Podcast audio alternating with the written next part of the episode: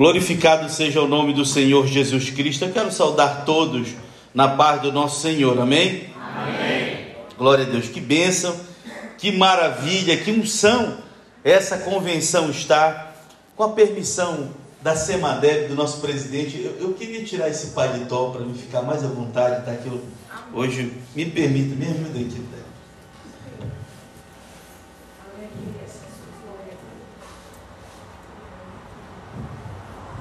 Louvado seja Deus. Me desculpem, tá, irmão? Hoje está um pouco quente. Fica mais à vontade, porque agora a temperatura que vai subir é espiritual, em nome de Jesus. Eu trago o abraço da convenção da Assembleia de Deus Zona Norte, no Amapá, da qual estou como vice-presidente. Nós cuidamos lá hoje de mais de 31 mil membros. São 201 igrejas e 1.100 pastores que fazem parte da nossa convenção.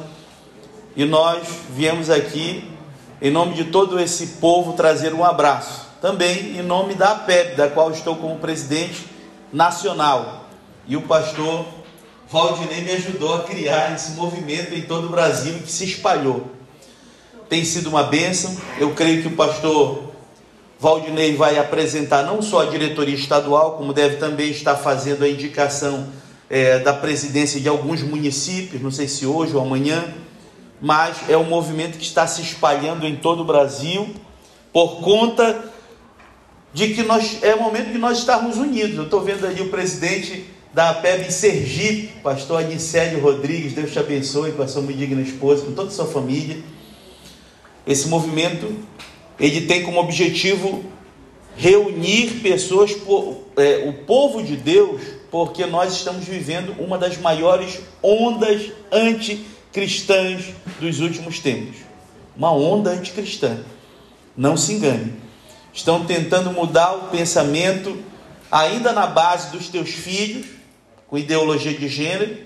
Estão tentando liberar drogas para destruir a tua família.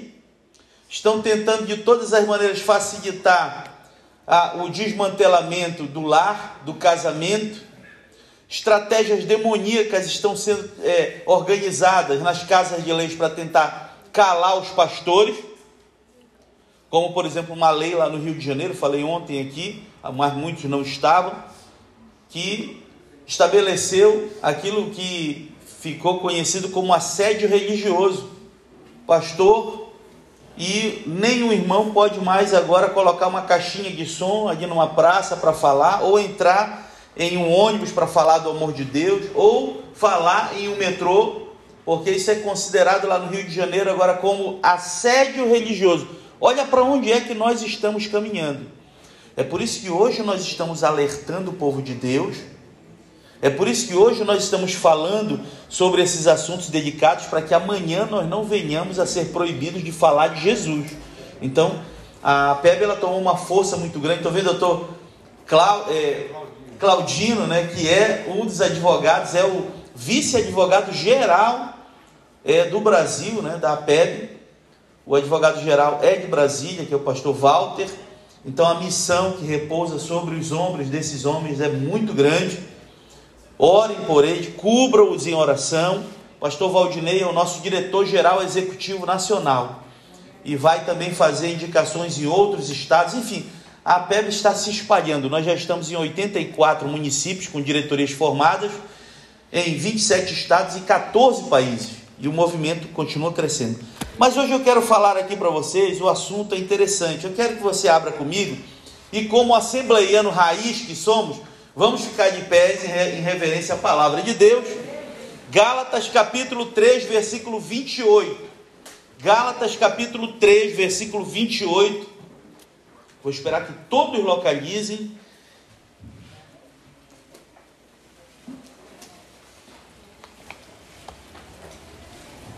Gálatas, Gálatas 3,28 diz: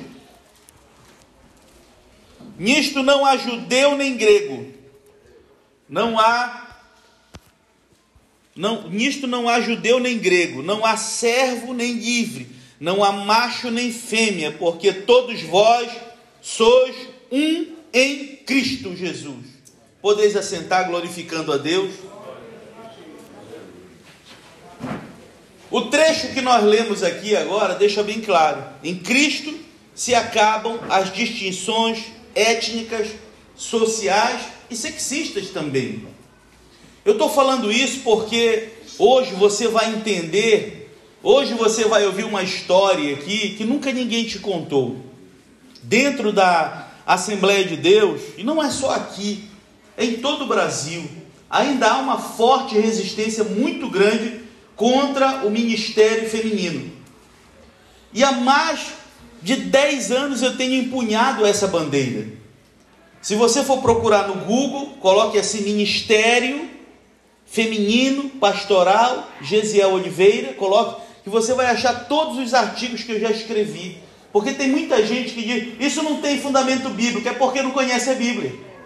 É porque não conhece a Bíblia. E hoje eu vou te mostrar por dentro da Bíblia a importante atuação de muitas mulheres Inclusive uma que é citada por Paulo como a apóstola que me precedeu. Ou seja, aquela que, que começou esse trabalho antes de eu, Paulo, chegar.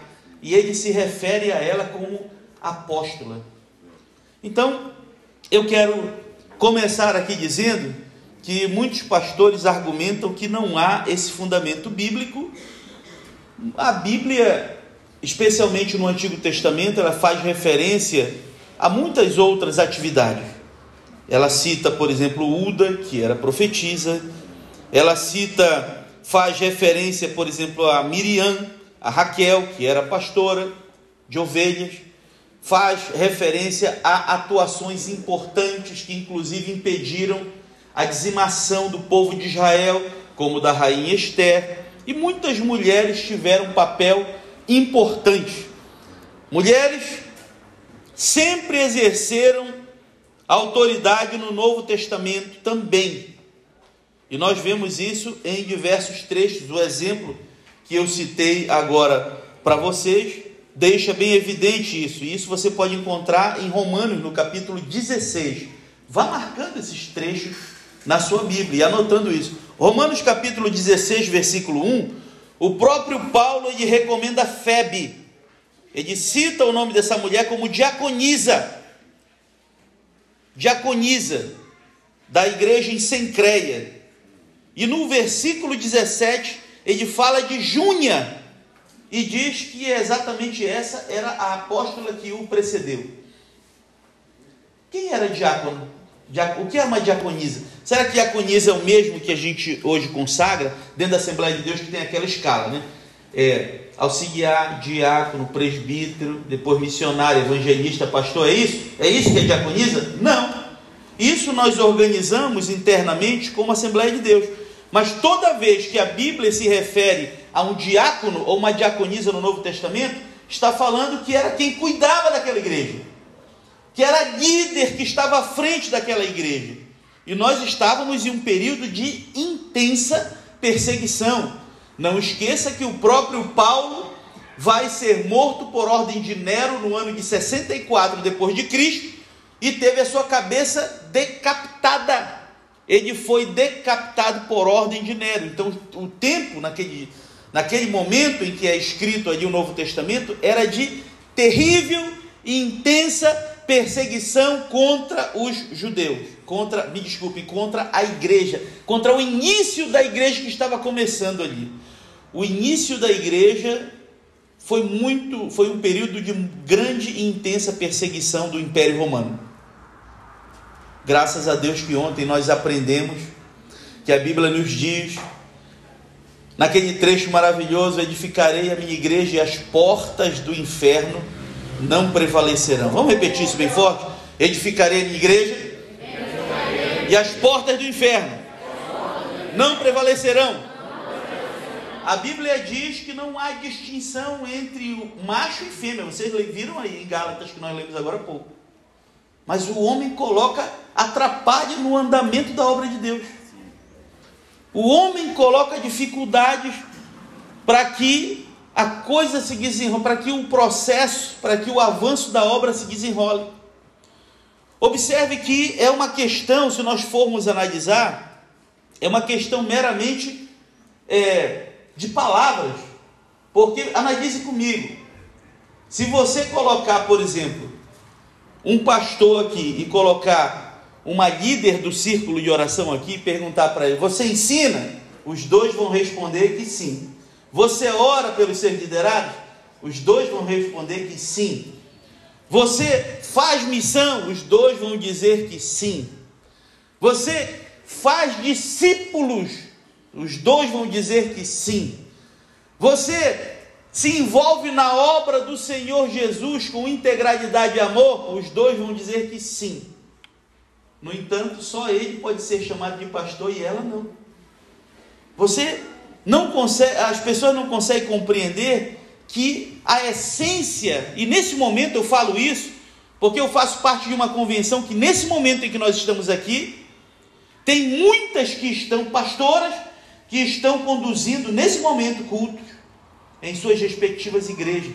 Amanhã, na escola bíblica dominical, vão estar coordenando muitas escolas dominicais em muitos lugares da Amazônia, onde não tem energia elétrica, onde não tem água, onde não tem luz, onde não tem internet, mas para lá Deus enviou uma mulher para cuidar. E o interessante é isso, preste bem atenção no que eu vou falar. Muitas vezes Deus dá o chamado para a mulher. O marido vai, muitas vezes ajuda, apoia, mas ele está, a escolha que Deus fez foi para ela, e isso pode acontecer. Não depende de mim, depende da vontade de Deus, é Ele que levanta, é Ele que escolhe. Deixa eu falar uma coisa para vocês. A Assembleia de Deus ignora uma pastora que há 30 anos trabalha numa, na maior cadeia lá no estado do Amapá. Lá dentro existem mais de 5 mil presos se amontoando. As facções comandam lá, é terrível.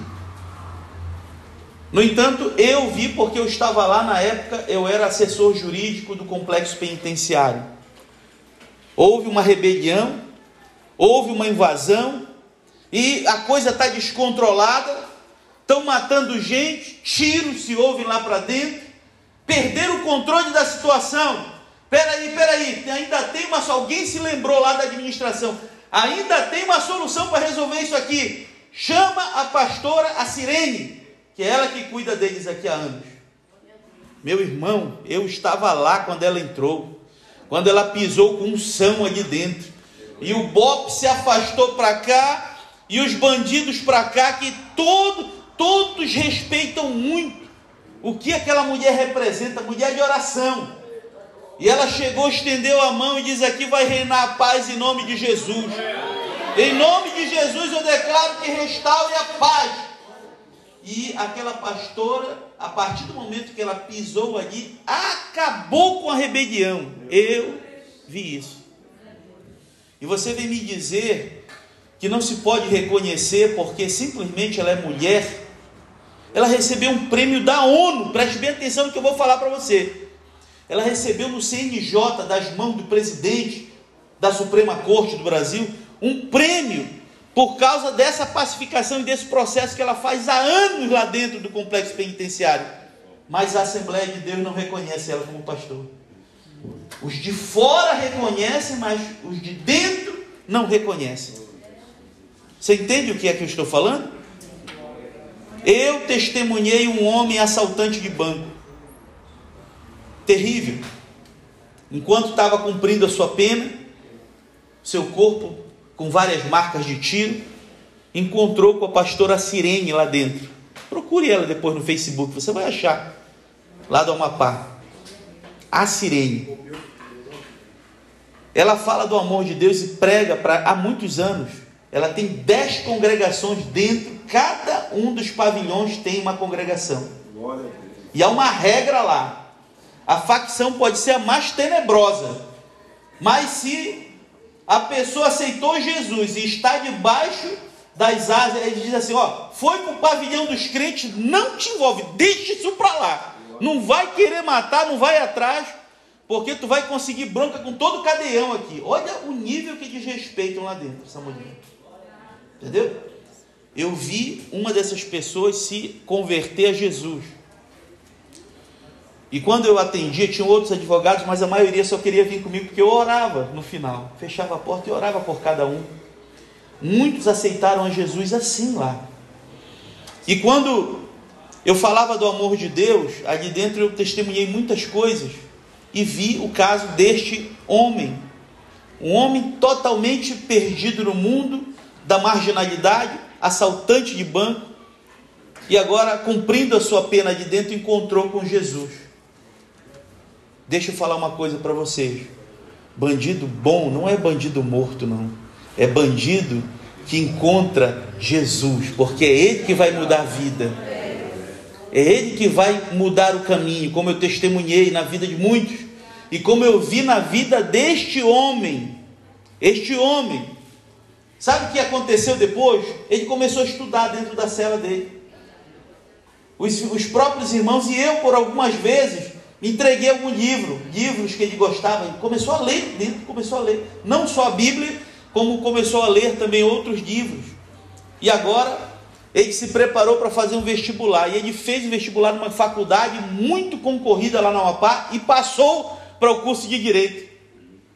Durante todos os cinco anos, veja só, depois que havia aceitado Jesus, em uma dessas congregações da pastora Sirene, depois que havia aceitado a Jesus, ele passou no vestibular e agora a, a, a, o IAPEN, o complexo penitenciário lá da Amapá, ele mandava uma escolta para ele estudar lá na faculdade. Os agentes penais, a polícia penal ficava lá esperando. Até quando ele terminava, terminava entrava de novo, era algemado e voltava lá para lá para dentro. E isso aconteceu durante cinco anos. Quando concluiu-se os cinco anos, olha como Deus faz. Ele vai fazer agora exame de ordem. Foi fazer exame de ordem da OAB. A essa altura, Deus já havia mudado a vida dele. A essa altura, depois de cinco anos, ele já estava pregando e falando do amor de Deus. Depois de cinco anos, ele já era evangelista, já estava ajudando a pastora Sirene lá, coordenando os cultos. E, vendo isso, o juiz diminuiu a pena, facilitou a saída, porque viu que ele estava verdadeiramente regenerado. Ele saiu, veja só, ele saiu um dia, tipo assim, dois meses depois, ele passou no exame de ordem da OAB e foi o primeiro advogado do Brasil que fez uma faculdade preso. Durante todo o período fez a faculdade preso, terminou e hoje onde ele está? Esse pastor está lá ajudando a pastora Sirene até hoje. Eu já preguei inúmeras vezes nesse congresso deles. Um congresso que eles reúnem e eles não se preocupam que apesar de colocar ali 300, 400 pessoas ali naquelas arquibancadas, nunca houve um incidente. Nunca houve.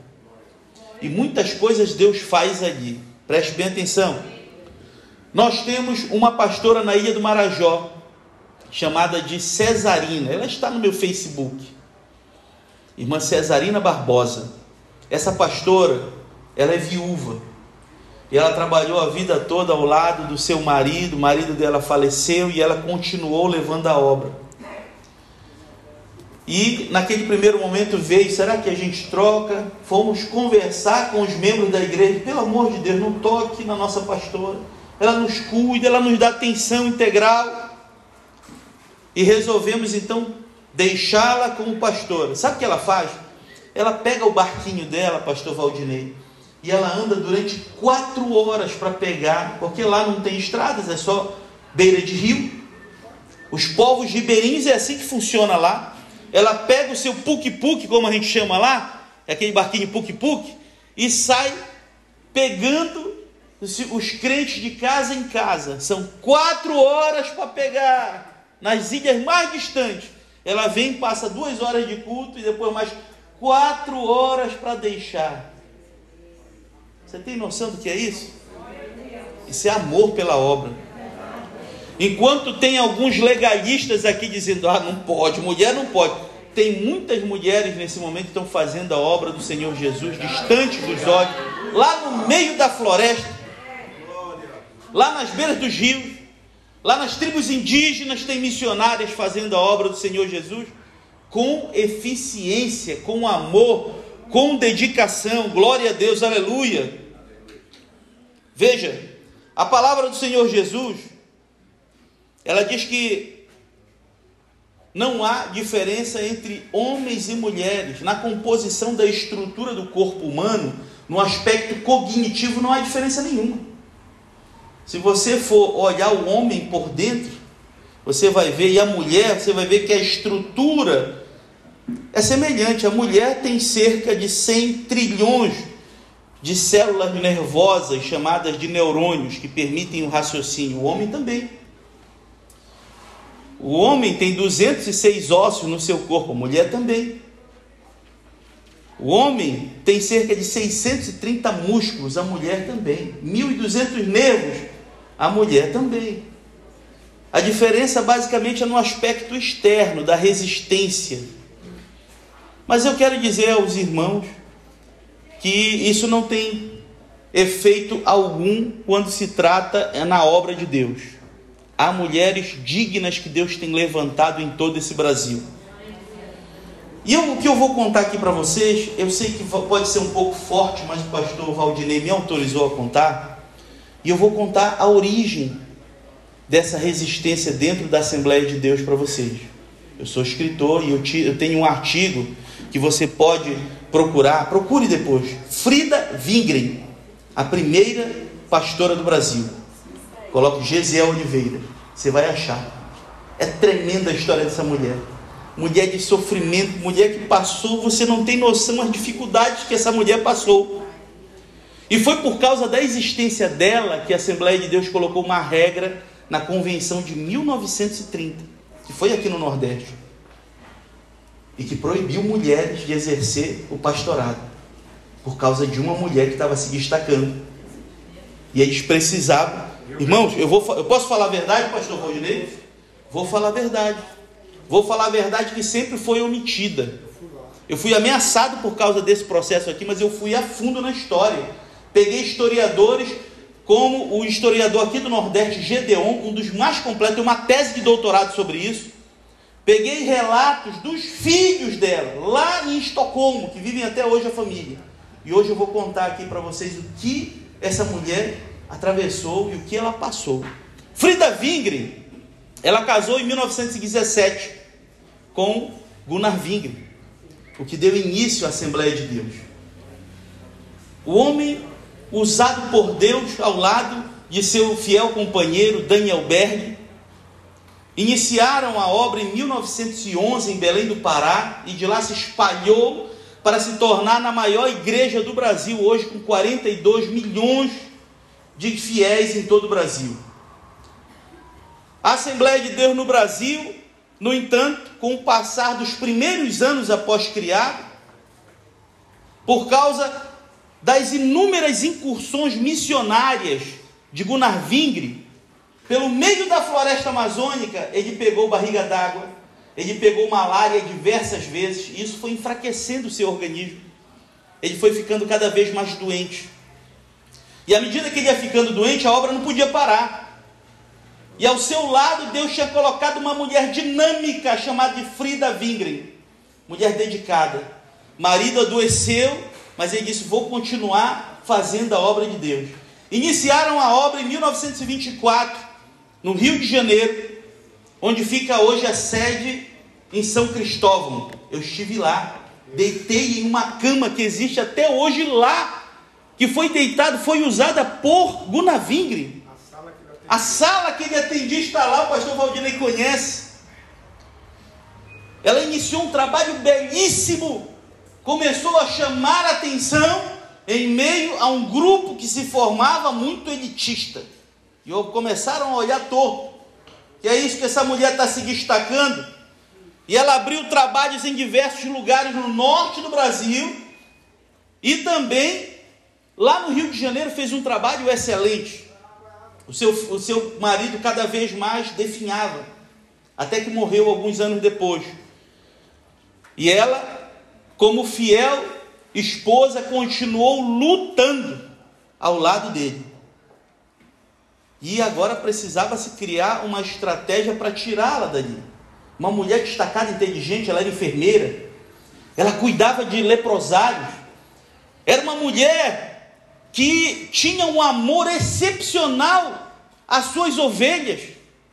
Era uma mulher que escreveu 23 hinos da harpa cristã. A história nos conta que quando ela estava, é, estava com a sua filha nos braços, que morreu em meio à obra, fazendo a obra de Deus, ela escreveu um dos hinos mais lindos que existe. 394. Canta comigo. Ela escreveu este hino enquanto a sua filha morria.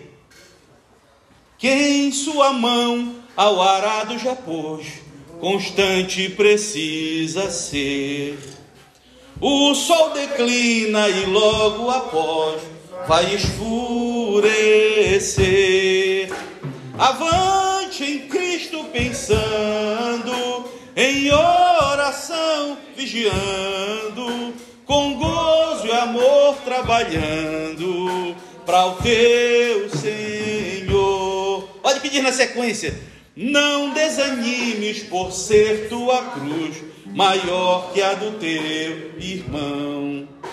A mais pesada levou meu Jesus, te consola então. A tua cruz vai levando, perdoando, alegremente andando para o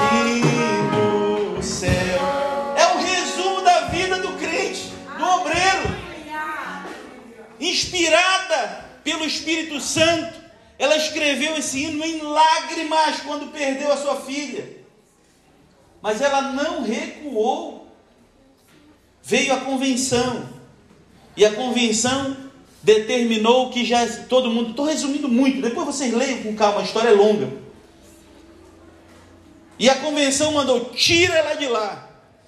E essa altura ela já havia perdido o esposo, já havia perdido uma filha, agora foi mandada de volta para sua cidade, Estocolmo.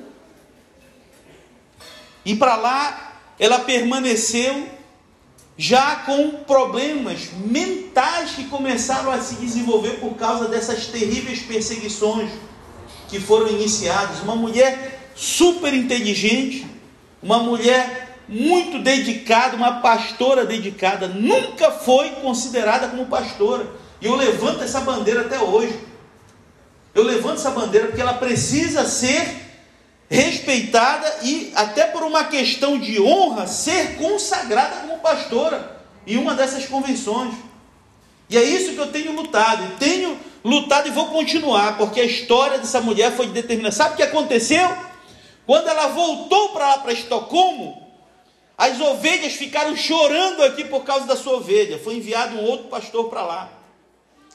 E ela tinha episódios de, de, de, de, momentos assim de falta de lucidez em que ela acreditava que ainda estava no Brasil. E ela correu para a estação de Estocolmo, correu rapidamente para se agarrar, queria entrar no trem, olha a ideia dela, queria entrar no trem lá em Estocolmo para vir para o Brasil. E naquela altura, o pastor Petros, procure depois, expediu uma ordem determinando para que ela fosse buscada e foi colocada em uma camisa de força e separada dos seus filhos e morreu em um manicômio no dia 23 de dezembro de 1934. Essa é uma triste história que a igreja Assembleia de Deus tem vergonha de contar mas que eu vou continuar falando. Eu não vou me furtar de falar a verdade. Esse é o principal motivo pelo qual não se consagram pastoras no Brasil. Esse foi daí que surgiu em 1934 a origem de tudo isso. Porque eles sabiam que a mulher que veio para cá enviada já era pastora, porque as convenções nos Estados Unidos sempre consagraram. As batistas já consagram há muito tempo. Quando chegou para cá já era costume. No entanto, se criou todo esse enredo para se impedir que mulheres pudessem ser consagradas. Então, meu irmão, agora você só vai continuar errando se quiser. Porque a verdade é que Jesus, ele escolheu a todos, glória a Deus, aleluia, para levar a sua obra para fazer e para se dedicar com amor e dedicação. Veja, nós temos inúmeros casos lá no Amapá de mulheres que estão fazendo a obra do Senhor Jesus. Nós temos uma pastora que ela construiu uma igreja, construiu uma igreja, uma das áreas mais difíceis, uma área de garimpo.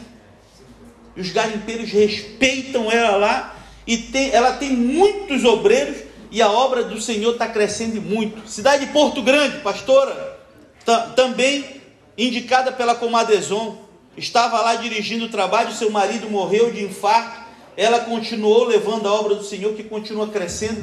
Tem um templo do tamanho desse que está sendo construído lá, com muita dedicação, uma mulher usada por Deus. Eu tinha uma dor terrível na minha costa que nada passava. Eu fiz uma cirurgia certa vez de apendicite e me aplicaram uma agulhona grande aqui na minha costa. A minha cadeira lá era uma cadeira assim, quase esticada. Porque tinha horas no culto que eu tinha que ficar reto, que eu não aguentava a dor insuportável.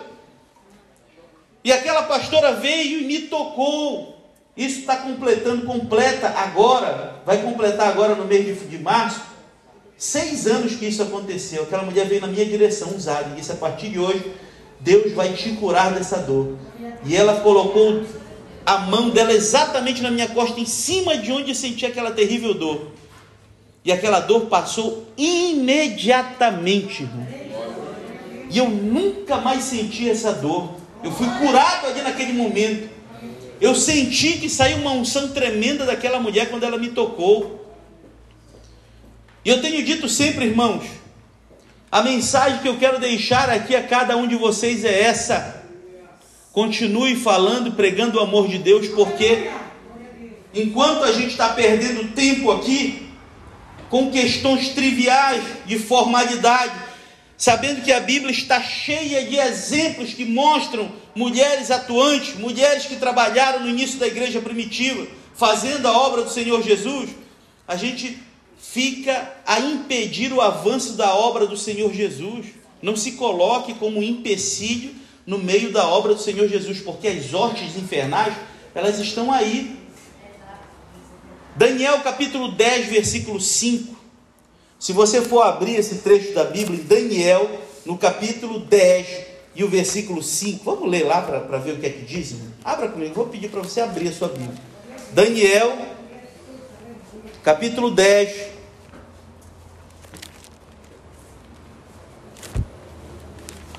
Daniel, no capítulo 10, versículo 5. Glória a Deus. Acharam aí?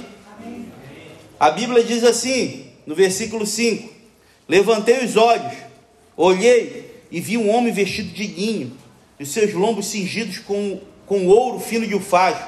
O seu corpo era como berilo, e o seu rosto parecia um relâmpago, e os seus olhos eram como tochas de fogo, os seus braços e os seus pés como brilho de bronze polido, e a voz das suas palavras era como de uma multidão. Escute, isso aqui é Daniel vendo um anjo. Entenda o contexto. Daniel estava orando, ele viu que se aproximava o fim do cativeiro babilônico que havia sido profetizado por Jeremias e que duraria 70 anos. Quando estava prestes a se completar os 70 anos do cativeiro, ele viu que nada acontecia. O que ele fez? Foi orar. Foi orar. Mulher, dobra o teu joelho. Em meio à tribulação, vai buscar a Deus. Você não sabe o que está acontecendo no plano espiritual. Daniel foi orar. Ele orou o primeiro dia e a resposta não veio. Daniel era um homem que orava e a resposta vinha imediatamente. Ele orou Lembre-se que quando ele orou, Deus fechou a boca do leão na cova. Daniel, quando orou, Deus deu a, revelação do que aquela, aquela mão escrevia naquela parede. Mene, mene, tekel e parsim. Pesado fortes na balança e encontrado em falta. E ele olha para aquele rei: Deus está tirando o teu reino nesta noite. E nem bem as palavras terminaram e aquele império foi dizimado, invadido e tomado. Era um homem de oração, Era um homem que ele, Deus, ele orava e Deus respondia imediatamente. Mas dessa vez aconteceu algo diferente. Ele orou e nada aconteceu. Ele orou o segundo dia, pastor Claudino, e nada aconteceu. Orou o terceiro dia, e o quarto, e o quinto, pastor Inicelli, e nada da resposta. Talvez até se fosse algum de nós, quando chegasse no sexto dia, já ia começar a pensar: será que ele está me escutando? Talvez no sétimo dia a gente já ia começar a entrar meio numa depressão, né? Ah, eu acho que isso aqui não vai dar em nada. Talvez no oitavo dia, alguns de nós já estivéssemos até murmurando. Mas ele não parava de orar e entendia: tem alguma coisa acontecendo, eu posso não estar entendendo, mas tem algo acontecendo no plano espiritual. E realmente estava acontecendo. Fica de pé comigo. Sabe o que estava acontecendo? Esse trecho que nós lemos de Daniel 10:5 é o único trecho da Bíblia que mostra exatamente o que acontece no plano espiritual quando você ora. Quando você ora, mulher de Deus, acontece uma luta, há uma luta travada no plano espiritual. Você não vê, mas há uma luta acontecendo neste momento. E o anjo desce então para contar para Daniel o que estava acontecendo no plano espiritual. E ele disse: Daniel, servo do Deus Altíssimo, desde o primeiro dia que tu te pusestes a orar, o Deus Todo-Poderoso pegou a bênção e me mandou para entregar a ti. Desde o primeiro dia. Desde o primeiro dia. Deus se levanta do seu trono, pega a bênção e manda eu entregar para ti. Mas no meio do caminho, no meio do caminho, aqui em cima dessa região, eu encontrei com uma nuvem, uma horda de demônios que não deixavam eu passar, porque há uma luta no plano espiritual. Eu queria passar para trazer a tua bênção e mantive uma luta. Ele cita o nome do general. Diz: leia o trecho que você vai ver. O príncipe da Pérsia, como é citado. O príncipe da Pérsia pelejou comigo por 21 dias. E o que me mantinha com força para continuar querendo trazer, insistindo para trazer a bênção, a persistência da tua oração. Tu não parou de orar, e aquilo me dava força para continuar. Quando eu vi que a luta estava muito travada, eu voltei para as regiões celestiais e trouxe comigo meu irmão, o arcanjo Miguel, com a sua espada de fogo, comandante das legiões espirituais, e ele veio abrindo caminho no meio dessa horda de demônios para que eu pudesse passar e trazer a resposta das tuas orações. Eis aqui, Daniel, hoje a resposta das tuas orações. Não pare de orar. Não pare de orar. A visão que Daniel teve foi essa aí que ele viu um homem vestido de linho, os olhos eram como tochas, o seu lombo cingido com ouro de ufaz, o seu corpo como berilo, tochas de fogo, braços e pernas como bronze polido, a sua voz como de uma multidão. E ele diz: Todos que estavam perto mim fugiram, só eu fiquei. Ficou para ouvir o que acontece no plano espiritual quando um justo dobra o joelho. A oração do justo pode muito em seus efeitos. Repita comigo bem forte, mulher de Deus. Repita comigo: a oração do justo pode muito em seus efeitos. Não pare de orar, mulher. Quem te escolheu foi Deus. Glória a Deus, aleluia. E se foi Deus que te escolheu, Ele te capacita, Ele te fortalece, Ele vai contigo nessa batalha, Ele está contigo nessa peleja. Glória a Deus, aleluia. Não pare de orar. Não pare de orar. Quem sabe nesse momento está tendo essa luta e o anjo está com a resposta para trazer para tuas mãos. E a única coisa que te separa da bênção é a tua persistência. É a tua não pare, não pare de orar, persista em orar, insista em orar. Eu quero chamar todas as mulheres aqui com a permissão do pastor.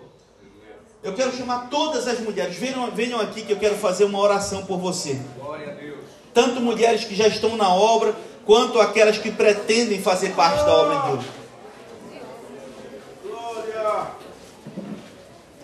mulheres pequenas, mulheres pequenininhas, mulheres novas e mulheres mais idosas, venham todos aqui. A unção de Deus está sobre vocês. Deus vos ungiu para fazer uma grande obra. E eu quero dizer em nome do Senhor Jesus aqui para cada uma de vocês: aconteça o que acontecer, dê lágrima, dê choro, não pare, continue, porque Deus não, não nos chamou para uma batalha nos prometendo flores, Ele disse: Neste mundo tereis aflições, mas tem de bom ânimo eu venci o mundo. Glória a Deus, aleluia. Louvado seja o nome do Senhor Jesus. E Ele está colocando diante de ti uma porta. Quem sabe você tem de toda maneira tentado evitar. Quem sabe de toda maneira você tem resistido ao chamado de Deus. Mas hoje Ele reaviva o teu chamado. Glória a Deus, aleluia. Hoje Ele te segura pela mão e Ele te diz: Minha filha, Estou contigo nesse desafio, nessa missão. Você não estará sozinha. Apocalipse 3:8 diz: Conheço as tuas obras. Conheço as tuas obras. Eis que tenho posto diante de ti uma porta aberta que ninguém pode fechar. Glória a Deus, aleluia. Ninguém pode fechar, ninguém pode impedir o que Deus escolheu para fazer por meio de ti nessa grande obra. Você vai fechar nesse momento os teus olhos. Estenda sua mão mais alto que você puder, como se fosse tocar na mão de Deus e dizer: Senhor, eis-me aqui. Repita para ele, mulher de Deus: Eis-me aqui. Eis-me aqui. Usa-me a mim. Vamos repetir bem forte: Eis-me aqui. Usa-me a mim. Mais uma vez: Eis-me aqui. Usa-me a mim. Mais uma vez, eis-me aqui. Usa-me a mim. Senhor Deus eterno, Pai de infinita bondade. Eis aqui, Senhor, as tuas servas. Eis aqui neste momento, Senhor, estão diante de ti, colocando, Senhor, a sua vida, os seus desígnios, os seus propósitos no altar. Eu sei, Senhor, que tu conheces. Eu sei, Senhor, que tu tens escolhido a lágrima dessas mulheres de oração. Eu sei, Senhor, que tu tens ouvido o clamor que tem chegado às tuas narinas como incenso suave. Eu sei, Senhor, meu Pai, que tu estás à frente de cada um desses ministérios. Usa, Senhor, meu Pai, da menor a maior, da mais nova mais idosa. Usa em tuas mãos, Senhor, meu Pai, direcionando, abençoando. Senhor, meu Pai, que nós não venhamos a estar presos a correntes legalistas mas que nós possamos compreender que a tua obra é maior e que precisa de ceifeiros e ceifeiras para estar tá fazendo essa obra, para estar envolvido na grande seara de Deus. E eu declaro uma bênção, uma unção sobre a vida dessas mulheres. Enche, Senhor, com o teu poder, enche com a tua unção, manifesta o teu poder, derrama do Espírito Santo, enche, enche, enche, enche, enche enche, enche do teu poder, enche da tua unção, enche da autoridade que vem do alto. Usa, Senhor, as tuas servas debaixo do teu poder e da tua unção. Senhor, meu Pai maravilhoso, nós te pedimos a tua direção. Te pedimos, Senhor, meu Pai maravilhoso, que a tua mão esteja direcionando cada uma das tuas filhas nessa manhã. E eu te peço, Senhor, meu Pai maravilhoso, guia, orienta, ajuda-me, Senhor, meu Pai, a compreender a grande missão que está posta diante de cada uma delas, na compreensão de que tu és Deus e que tu estás à frente desse trabalho, dessa obra. Nós declaramos essas bênçãos e ministramos sobre a vida dessas mulheres de Deus, em nome do Pai, em nome do Filho e em nome do Espírito Santo. Repita comigo bem forte: a vitória é nossa, é pelo sangue de Jesus. Agindo Deus, quem impedirá? Se Deus é por nós, quem será contra nós? Uma salva de palmas para o Senhor Jesus. Ele está contigo, você não está sozinho nessa peleja. Volta para o teu lugar glorificando a Deus. Aleluia! Louvado seja Deus. Glória a Deus, aleluia. Que maravilha, que unção, que poder.